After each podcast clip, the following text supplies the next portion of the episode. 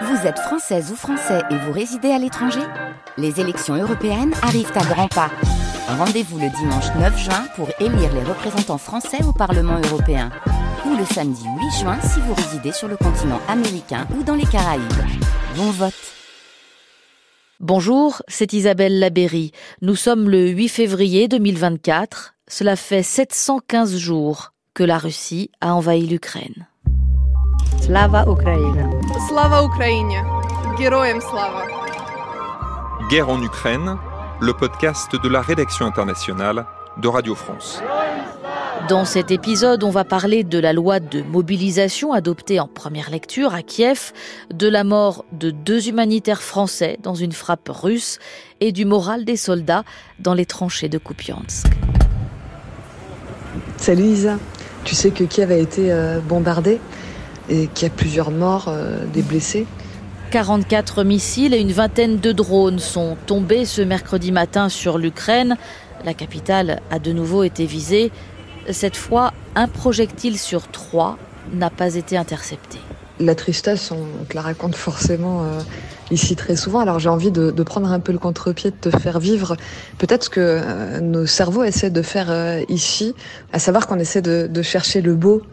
C'est peut-être très lié d'ailleurs. Et bien sûr, vous avez reconnu Maureen Mercier, notre correspondante permanente en Ukraine. Ce matin, après les bombardements, j'ai vu euh, dans le petit parc euh, juste à côté de chez moi cet employé municipal qui euh, tous les jours nettoie ce parc. Et là, ce matin, je l'ai vu offrir un peu de son thé chaud. Elle avait un petit thermos à un sans-abri qui dort dans ce parc, un homme très âgé, semble-t-il.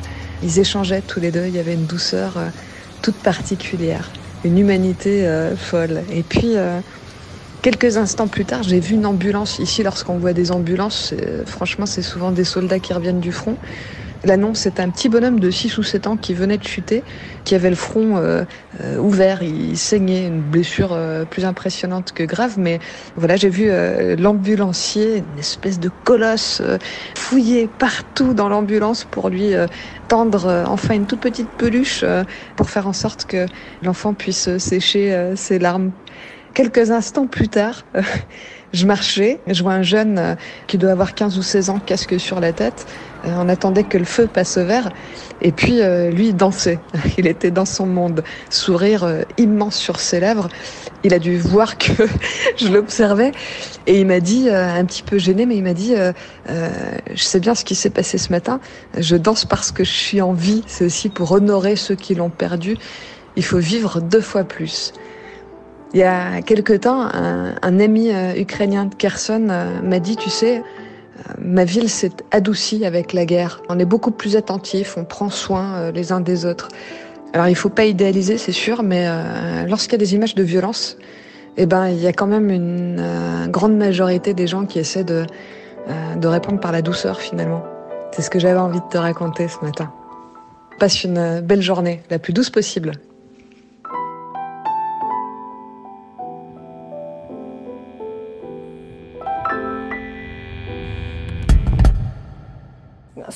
Combien de temps doivent-ils rester? Jusqu'à ce qu'ils meurent, c'est ça?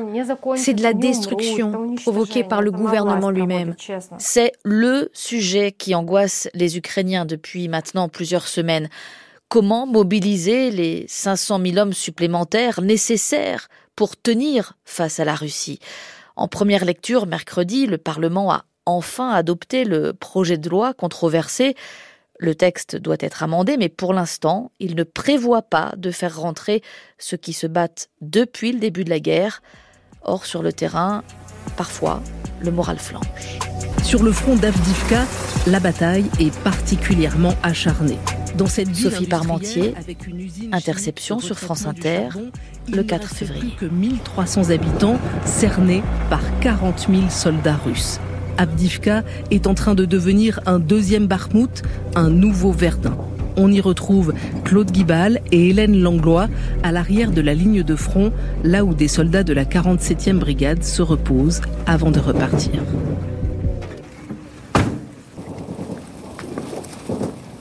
Donc une petite maison avec euh, une cuisine, on a bricolé dans un coin, il y a un poêle qui fume, euh, il fait plutôt chaud. Et ici, ça sent la fumée, hein, ça sent la poudre sur les vêtements. Entre euh, ces hommes cassés, là, avec leurs traits marqués, on sent une très très grande fraternité. On est épuisé, pas physiquement, mais mentalement. Ce n'est pas parce qu'on se trimballe 30 kilos d'armes et de munitions, mais vraiment parce que le moral baisse. Et c'est tout. Il arrive qu'on soit dans des tranchées quelque part avec les obus qui tombent partout et on se demande pourquoi on se bat et qu'est-ce qu'on fout là. Et à ce moment, tu essayes de remettre ton logiciel à zéro, si on peut dire, pour changer ton état d'esprit, pour te dire que tout ira mieux après. Dans la pièce à côté, un homme écoute et s'approche. Il a euh, dans sa main une motanka, une poupée traditionnelle. Cette poupée est faite de fils de laine bleue et jaune, aux couleurs de l'Ukraine. Et l'homme qui nous la colle dans la main s'appelle Sacha. Tiens, c'est ce que font nos enfants, prends-le. C'est comme ça qu'ils nous portent. C'est pour eux, pour leur bien, que nous on se bat. Et ceux qui sont à l'arrière, qui font leur conneries, là, nous, on n'y fait pas attention, désolé. Ah ouais, super. J'ai ma fille de 11 ans, j'ai juste besoin d'entendre ma gosse. Après, tout va bien. C'est parfait. Ma famille, ils comprennent. Ils savent qu'il faut rien demander. Ma femme, son rôle, c'est de s'occuper de nos enfants. Eux, ils doivent profiter de la vie qu'ils ont maintenant. Et nous, ici, notre rôle, c'est de tout faire pour que tout aille bien. Le principal, c'est qu'on soit sain et sauf. Et tout ira bien. Ce qui nous manque, c'est des hommes et la santé. On n'en peut plus. Ça fait combien de temps qu'eux, ils sont pas rentrés et qu'ils ne sont pas fait de permission et que... А наскільки давно була, як вона називається, відпустка? А що це? Що це таке? Ouais, c'est un rire euh, qui dit tout, un rire euh, sinistre hein, quand on parle de permission. Une permission, c'est quoi disent-ils? Alors le voilà, le quotidien de la 47e, c'est euh, se battre la journée, le soir euh, s'effondrer dans un coin ici. Ici, il n'y a pas d'alcool, hein, c'est interdit euh, dans le Donbass. On tient avec les victuailles, euh, l'arrière qui envoie des colis de nourriture, euh, bah, des chaussettes, un treillis supplémentaire pour remplacer l'autre quand il est mouillé, des chaussures, des pansements. Et puis ici aussi, on attend bah, l'aide, hein, l'armement, les munitions. Oui, on en a des armes, on nous en a donné. On peut vous le confirmer, mais... Si l'aide s'arrête, si on recule, les Russes vont bouffer peu à peu la Pologne et d'autres pays. En fait, on peut dire qu'en ce moment, l'Europe est protégée parce qu'on fait rempart avec notre dos. Et on peut dire aussi qu'en ce moment, le sort du peuple ukrainien tient dans les mains de l'Europe.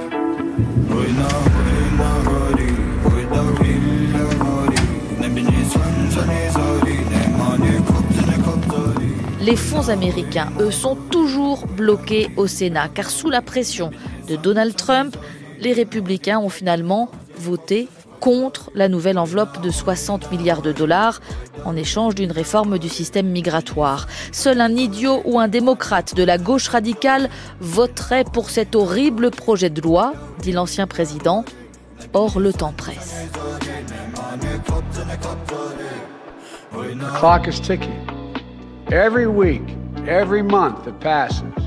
Chaque semaine, chaque mois qui passe sans aide, dit Joe Biden, cela veut dire pour l'Ukraine moins d'obus d'artillerie, moins de systèmes de défense antiaérienne. C'est exactement ce que veut Poutine. Vous avez entendu tout à l'heure les soldats de repos en arrière d'Avdivka. Vanessa Dekoro vous emmène maintenant près de Kharkiv, au nord-est du pays, dans les tranchées de Kupiansk, autre point chaud de cette guerre d'usure et de position où la survie des soldats dépend directement de l'engagement des capitales occidentales. Tous les deux ou trois jours, Dmitro passe 24 heures dans une tranchée, avec ses frères d'armes, avec sa peur d'homme et son adrénaline de soldat. Les Russes s'approchent le plus discrètement possible, ils rampent, leur artillerie les couvre, leur objectif c'est de prendre nos tranchées. Les frappes sont constantes, on reconnaît le calibre de l'obus rien qu'au son. Il y a des pauses très courtes, le temps de recharger. Ça dure 5 à 10 minutes de silence et ça repart. Il y a tellement de frappes que le cerveau se met à l'arrêt. C'est dur.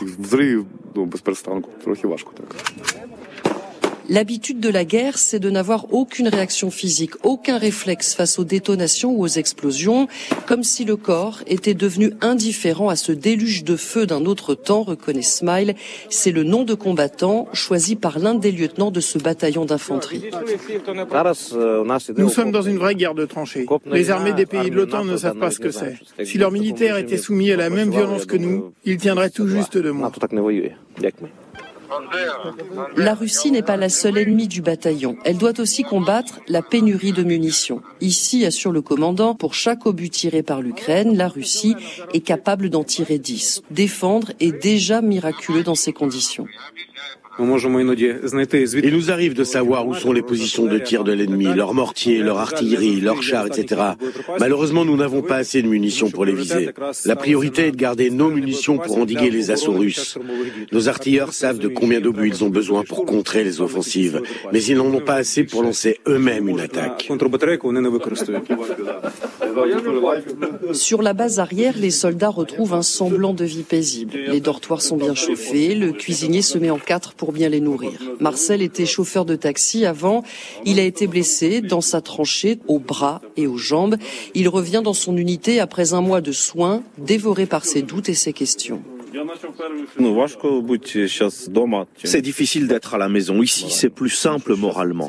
Je ne suis pas prêt pour revenir à la vie civile. C'est difficile à la maison. Quand je rentre, je veux rester seul. Je veux me barrer dans la forêt, vivre seul là-bas. Une vie comme ça, ce serait tellement plus facile pour moi moralement.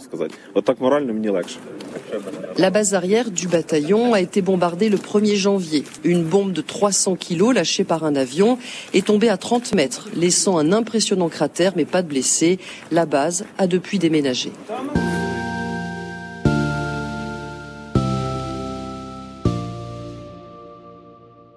La guerre est dans une impasse. Volodymyr Zelensky ne s'en cache plus. Il l'a dit ce dimanche dans un entretien à la RAI, la télévision italienne.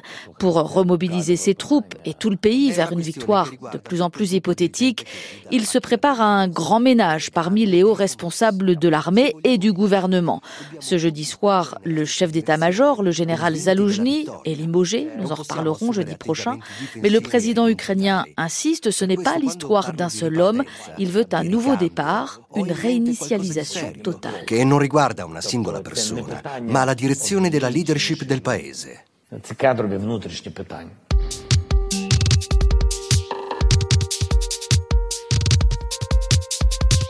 Le 1er février, une attaque de drone sur Berislav, dans la région de Kherson, tue deux Français qui travaillaient pour l'entraide protestante suisse, une ONG qui distribue de l'aide alimentaire, de l'argent et des kits d'hygiène aux civils pris au piège des combats. Trois autres étrangers sont blessés.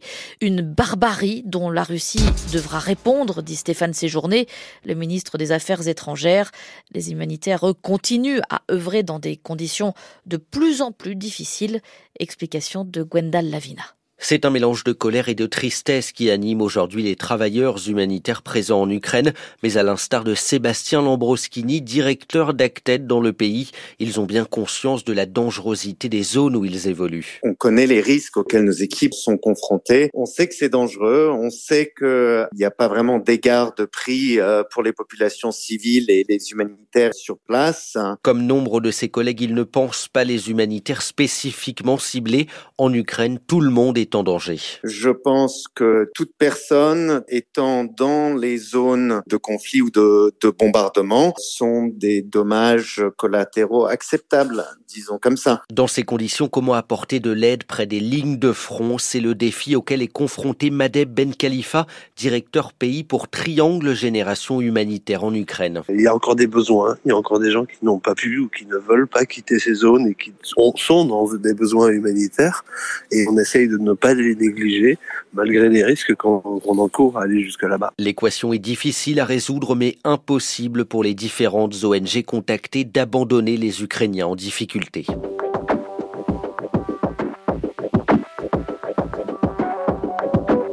En dix jours seulement, Boris Nadiejdin, je l'avais mal prononcé dans l'épisode précédent, on dit bien Nadiejdin, en dix jours, l'unique candidat opposé à la guerre a été exclu de la course à la présidentielle en Russie.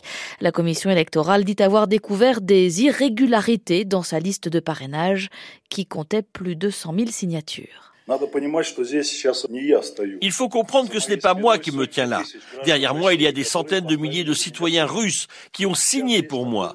Derrière moi, il y a maintenant des dizaines de millions de personnes qui allaient voter pour moi. D'après tous les sondages, je suis deuxième derrière Poutine. Et vous, vous me parlez de 11 personnes décédées ou de passeports erronés Des arguments qui n'ont rien changé, c'est ce que nous dit Sylvain Tronchet, correspondant de Radio France à Moscou. Décision sans surprise de la commission électorale qui avait opportunément fait fuiter quelques informations ces derniers jours expliquant que parmi les signatures déposées par le candidat d'opposition, elle avait relevé déjà de nombreuses irrégularités, des signatures de personnes décédées, des erreurs administratives, ce qu'elle a donc confirmé ce matin devant le candidat. Boris Nadiejdin a annoncé qu'il allait faire appel de cette décision devant la Cour suprême qui, elle non plus, n'est pas réputée pour s'opposer au Kremlin. Il n'y aura donc probablement que quatre candidats à la présidentielle, c'est très peu. Ça n'était arrivé qu'une seule fois en 2008, depuis la fin de l'URSS. Les trois concurrents de Vladimir Poutine ne sont pas à proprement parler des opposants farouches. Pour le maître du Kremlin, la voie est donc désormais totalement libre pour un cinquième mandat. Voilà, la Russie est directement en contradiction avec ce que nous sommes, c'est-à-dire la démocratie. L'ancien président François Hollande, invité ce mercredi du 8-30 France Info. Dans une démocratie, il y a des élections, il y a des temporalités. Là, il y a l'élection américaine. Lui, l'élection au mois de mars, personne ne doute du résultat. La méthode de Vladimir Poutine, au-delà de l'agression, c'est de geler les conflits qu'il a créés. Donc il est dans un temps long. Le temps, pour lui, n'a pas d'importance. Donc oui, il faut continuer à soutenir l'Ukraine. C'est pas soutenir l'Ukraine, c'est nous soutenir. C'est ça qu'il faut bien comprendre. Puis la semaine prochaine, on vous détaillera la seule interview donnée par le chef du Kremlin à un journaliste étranger, l'éditorialiste américain pro-russe Tucker Carlson.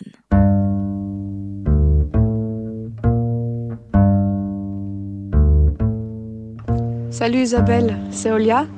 Euh, je suis en train d'aller euh, dans mon bureau à l'école. Olia Chorova, 35 ans, nous envoie cette note vocale depuis Kiev. En fait, je suis en même temps prof de français et musicienne, donc je, donne des concerts, mais aussi euh, je gère mon école de français.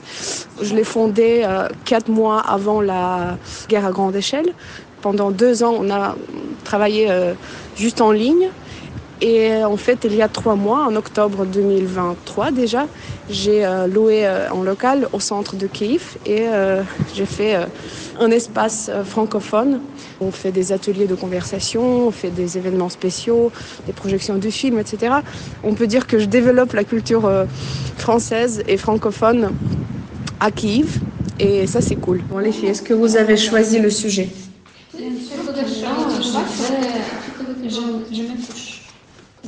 C'est quel, quel, sujet que vous avez choisi? Le premier, ok, deuxième se dispute. Comme un écho à ce que nous disait Maureen Mercier en début d'épisode, Olia a elle aussi eu besoin de raconter son réveil du 7 février sous les bombardements. Euh, voilà, donc c'était à peu près 6h30 euh, du matin, donc je me suis réveillée à cause des explosions. On est allé avec mon mari euh, au couloir parce que si tu ne, vas pas dans un abri, un vrai abri, il faut être quelque part où il n'y a pas de fenêtre. Donc nous avons un matelas spécial pour dormir au couloir. Mais c'est vrai que quand tu t'allonges sur le matelas au couloir, tu ne dors pas vraiment tu entends des explosions et tu ne dors pas. Et euh, l'attaque a duré euh, environ trois heures, donc on n'a pas vraiment dormi. Et euh, après, bah, la moitié de la journée est foutue en fait, parce que tu es énervé, tu es fatigué, tu découvres que il y a déjà quatre morts qui sont juste à 2-3 km de chez toi. voilà, mais je me suis dit bon, aujourd'hui j'ai eu de la chance. De nouveau, c'est pas moi qui est morte. Donc euh, lève-toi et vis ta vie. Voilà, donc je me suis levée et euh, j'ai bu mon café. Donc c'est un peu ça le quotidien maintenant, quand il y a des, bombardements. Tu te lèves et tu vis ta vie parce que on a enfin appris à apprécier la vie. Voilà, et maintenant je suis venue euh, à l'école parce que ce soir j'ai un atelier de conversation pour le niveau intermédiaire. J'ai fait plusieurs dons aussi parce que c'est devenu euh, une habitude. On fait des, dons pour l'armée chaque jour parfois. Et euh, quand tu es vraiment fâché parce qu'il y avait des bombardements, tu as encore plus d'envie de soutenir l'armée. Et c'est ce qu'on fait tous les jours. Voilà. Bon, maintenant je suis déjà arrivée, donc je te laisse, je vais travailler. Bonne soirée et euh, on se tient au courant. Bisous. Співай, співай, моя пташечко, нехай твоя пісня луна, квітучими літніми ранками, та не забувай, що війна. Bloom Scorda, c'est le groupe dans lequel joue Olia. Cette chanson dit Réjouis-toi, mon cœur, chaque jour, quand tu te réveilles, il y a encore tant de beauté autour de nous. Réjouis-toi, mais n'oublie jamais la guerre.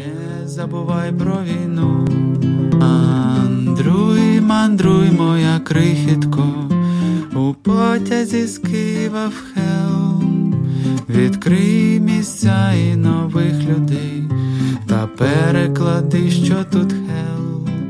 Guerre en Ukraine, c'est terminé pour aujourd'hui. Merci de nous avoir écoutés.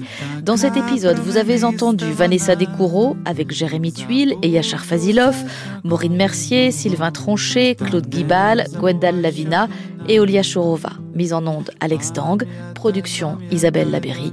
À jeudi.